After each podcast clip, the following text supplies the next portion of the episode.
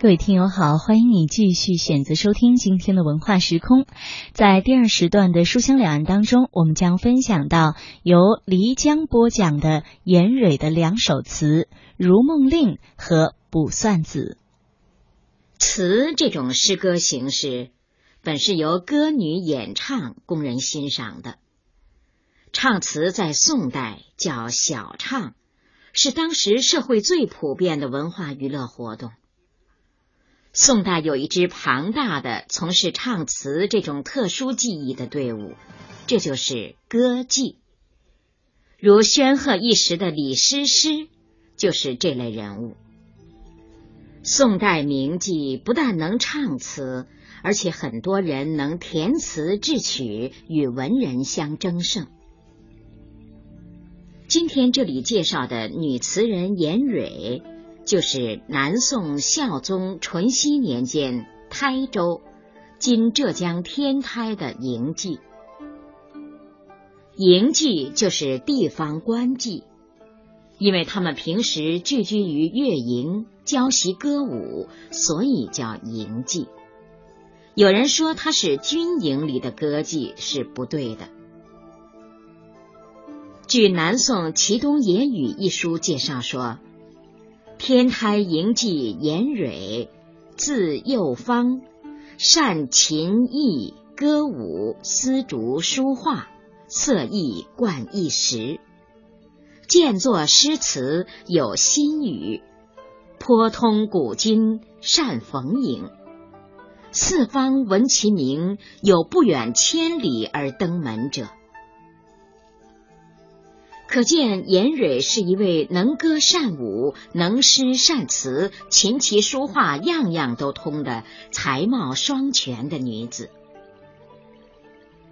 今天全宋词中保存严蕊的词共有三首。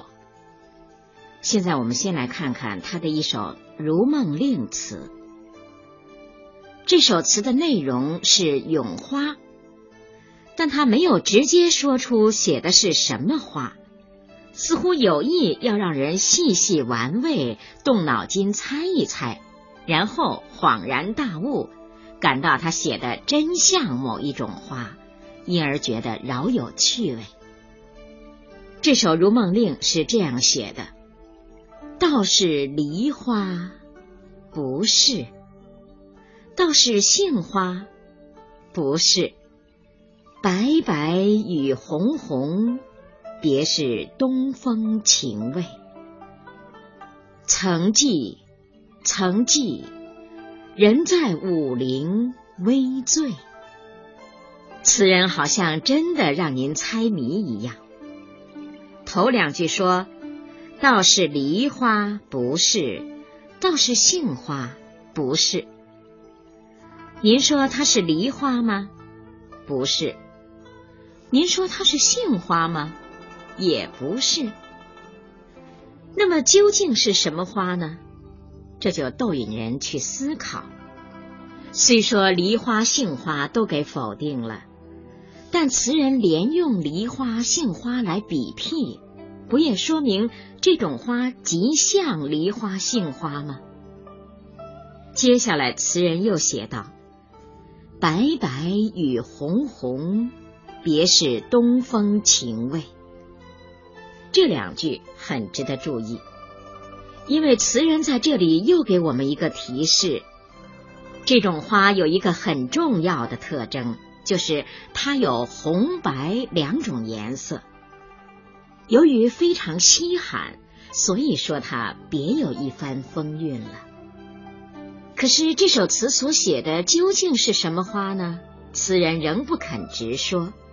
而是从空寂着笔，把读者引向近代大隐士陶潜的世外桃源。曾记，曾记，人在武陵微醉。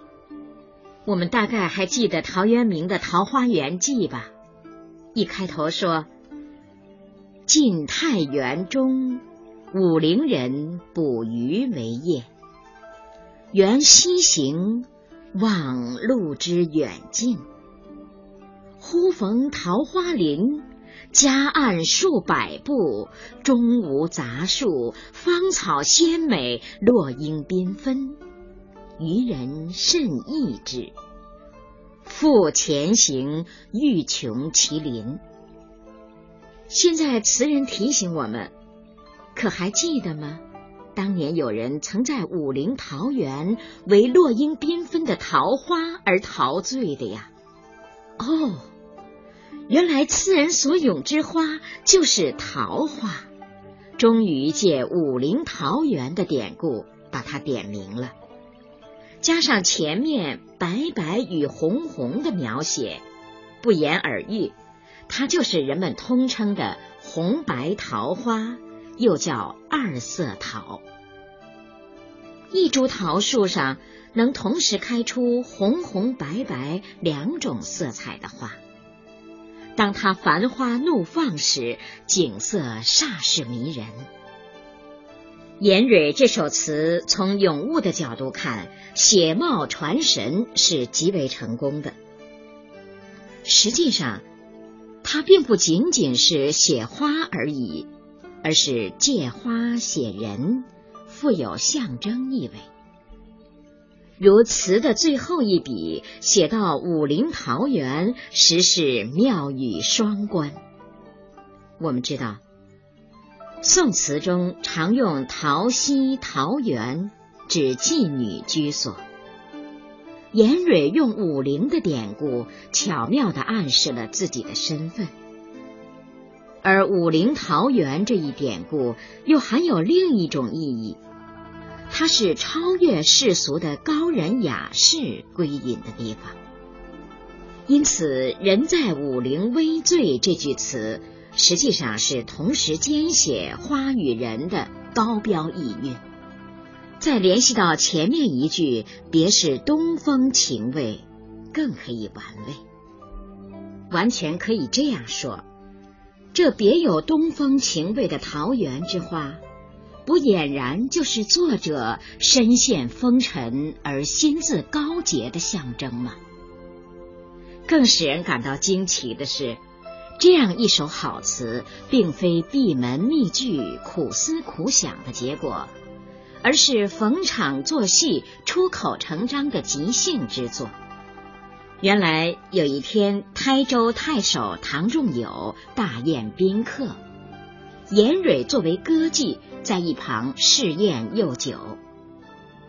这时候，院中红白桃花盛开，唐太守要亲自试试严蕊的诗才，便当场指花为题，命他即兴作歌。严蕊当即应声而起。附了上面这首《如梦令》词，举作为之沸腾。唐太守也十分赞赏，当场拿出两匹戏卷奖赏严蕊。这件事一时传为美谈。所以说，这首词并非刻意所作，只不过是率尔成篇的极席之咏，这就更难能可贵了。现在我们把这首词再朗读一遍，《如梦令》。道是梨花不是，道是杏花不是，白白与红红，别是东风情味。曾记曾记，人在武陵微醉。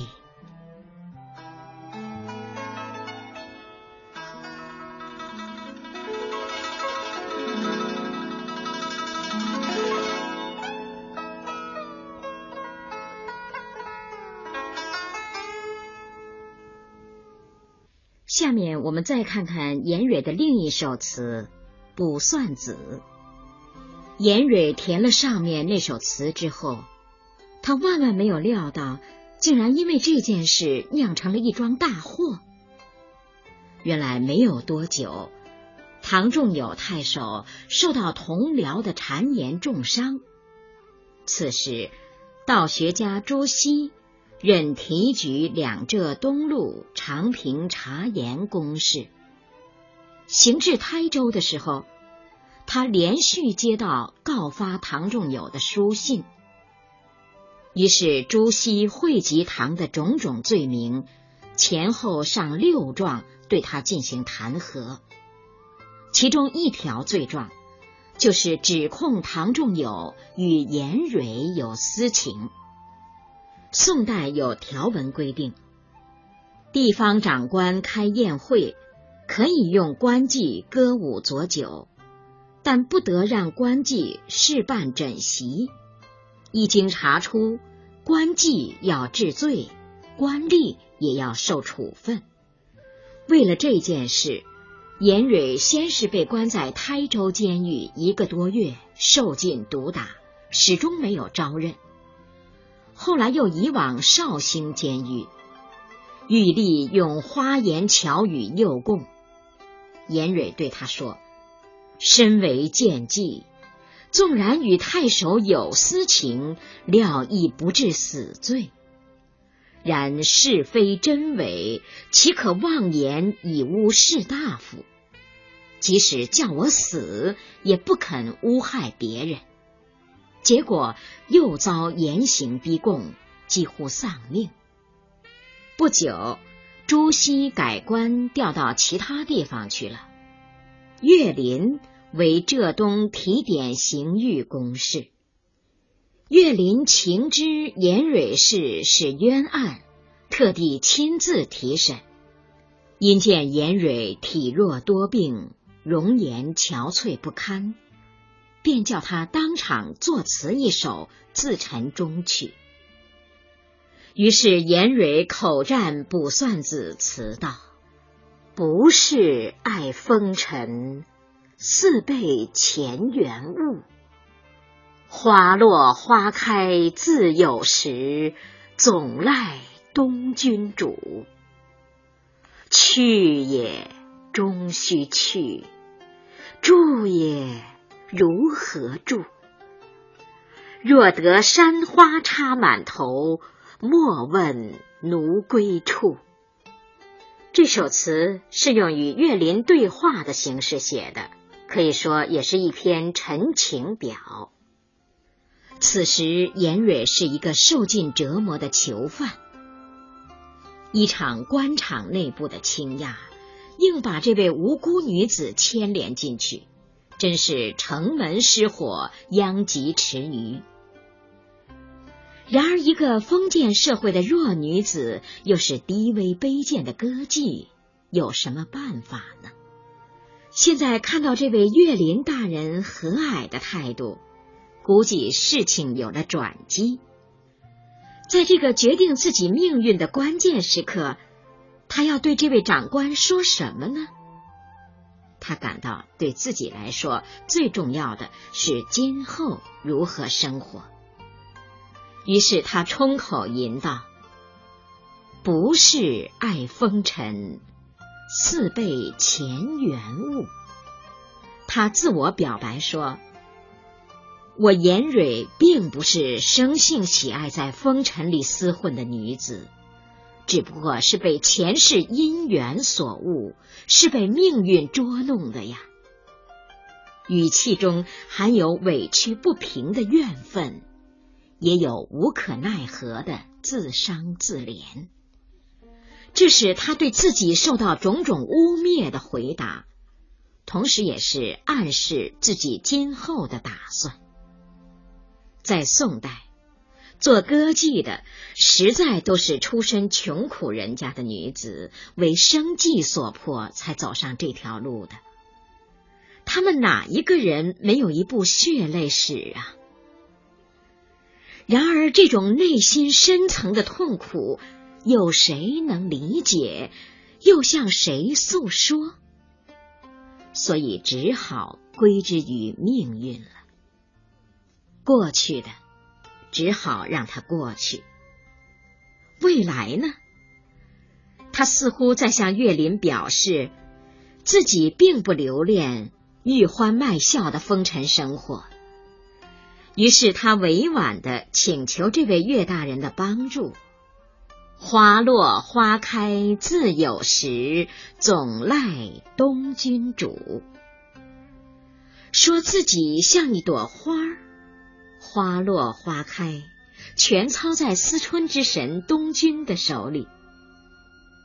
言外之意，他把岳林比作护花的东君，而一个“赖”字，表示了自己对他的信任、托付和殷切的期望。歌妓在封建社会中是没有人身自由的贱民。他们没有独立的户籍，官妓的户籍是附属于宫廷或官署的；一般家妓则附属于主家户籍之下。主家可以将他们转卖或赠送他人。如果被遣送或由户主收纳为妾，都得具报官府批准。像严蕊这样的地方官妓。要脱离越级从良，更得由地方长官批准。所以，眼前这位岳林大人对严蕊是至关重要的，他主宰着这位歌妓的命运。因而，严蕊把他比作护花的东君，既非常确切，又含有深意。他希望能得到这位长官的同情和关照，让自己脱离苦海。这层意思，由于是用比喻来表示的，显得含蓄而得体。这样的比喻是用的极好的。在暗暗做了请求之后，严蕊紧接着进而谈及自己今后去向的实质性的问题了。去也终须去，住也如何住？关于去还是留的问题，也就是今后还当不当歌妓，他回答的很巧妙。我们这种以色易世人的生活，终不能长久。人老珠黄，终须去的。如果叫我留下来重操旧业，因为已经有过这么大的风波，真不知今后如何过下去。这两句本是当时口语，用在这里却是绝妙的佳句，口气极婉转平和，好像遇到一件为难的事，与知己朋友商量，征求他的意见，恳求他的帮助一样。而自己的倾向则是明显的。既然终须去。早晚总要离开这烟花地，何不早日离开呢？而且留下来又有许多难处。话说的很婉转，很自然，又十分耐人寻味，似乎连说话人恳切柔和的口气和声调都传达出来了。这样的话语自能打动人心。严蕊想来想去，经过反复寻思之后，终于说出了自己的愿望：若得山花插满头，莫问奴归处。他用一种天真烂漫的幻想来表现自己的追求，自己仿佛变成了一位山村姑娘，在广阔的田野上自由自在的跑啊跳啊。采摘各种各样的不知名的野花，插在自己的鬓发上，一忽儿插得满头都是花了。他好像忽然从幻境中醒来，认真的对岳林说：“假如我能得到这种自由自在的生活，您岳大人就不必再问我的归宿了。这就是我所追求的呀。”显然。严蕊追求的不是灯红酒绿的繁华生活，而是要像一个普通妇女那样过一种纯洁朴素的生活，要求像一个人那样的生活，能得到做一个人的起码的权利。他的声音是那样的真挚而恳切。这是被压在社会最底层的弱女子发出的生命的呼喊，表现出一个风尘女子对一种新的生活的急切向往之情。我们常看到小说家们通过写梦境来表现人物真实的向往，严蕊的手法也有点相类似。他用幻想来表现自己真实的意愿，这实在是极为聪明的做法。因为这是在长官面前作词陈述中曲，他在表明自己的意愿时。不能不考虑这特定的场合和对象。严蕊与岳林素昧平生，地位悬殊，他又是戴罪之身，诸如落籍从良之类的要求，贸贸然直接提出来，恐怕显得唐突，效果不一定好。而现在，他以天真烂漫的幻想方式来暗示自己的真实意图，从而使对方心领神会，这样往往更容易打动对方，达到成功的目的，而且又保持了风度，不做穷苦乞怜之态。艺术技巧是很高超的。总之，严蕊的词写得极自然。读他的词，如同听他说话，脱尽一切做作雕饰的弊病，却又极有韵味。语言的表达方式以及说话分寸、语气、声调的掌握，都能做到恰到好处，处处表现出这位才女的高超的艺术修养。据周密记载。严蕊这首《卜算子》词使岳林大为感叹，即日盼其从良，帮他实现了做一个良家妇女的愿望。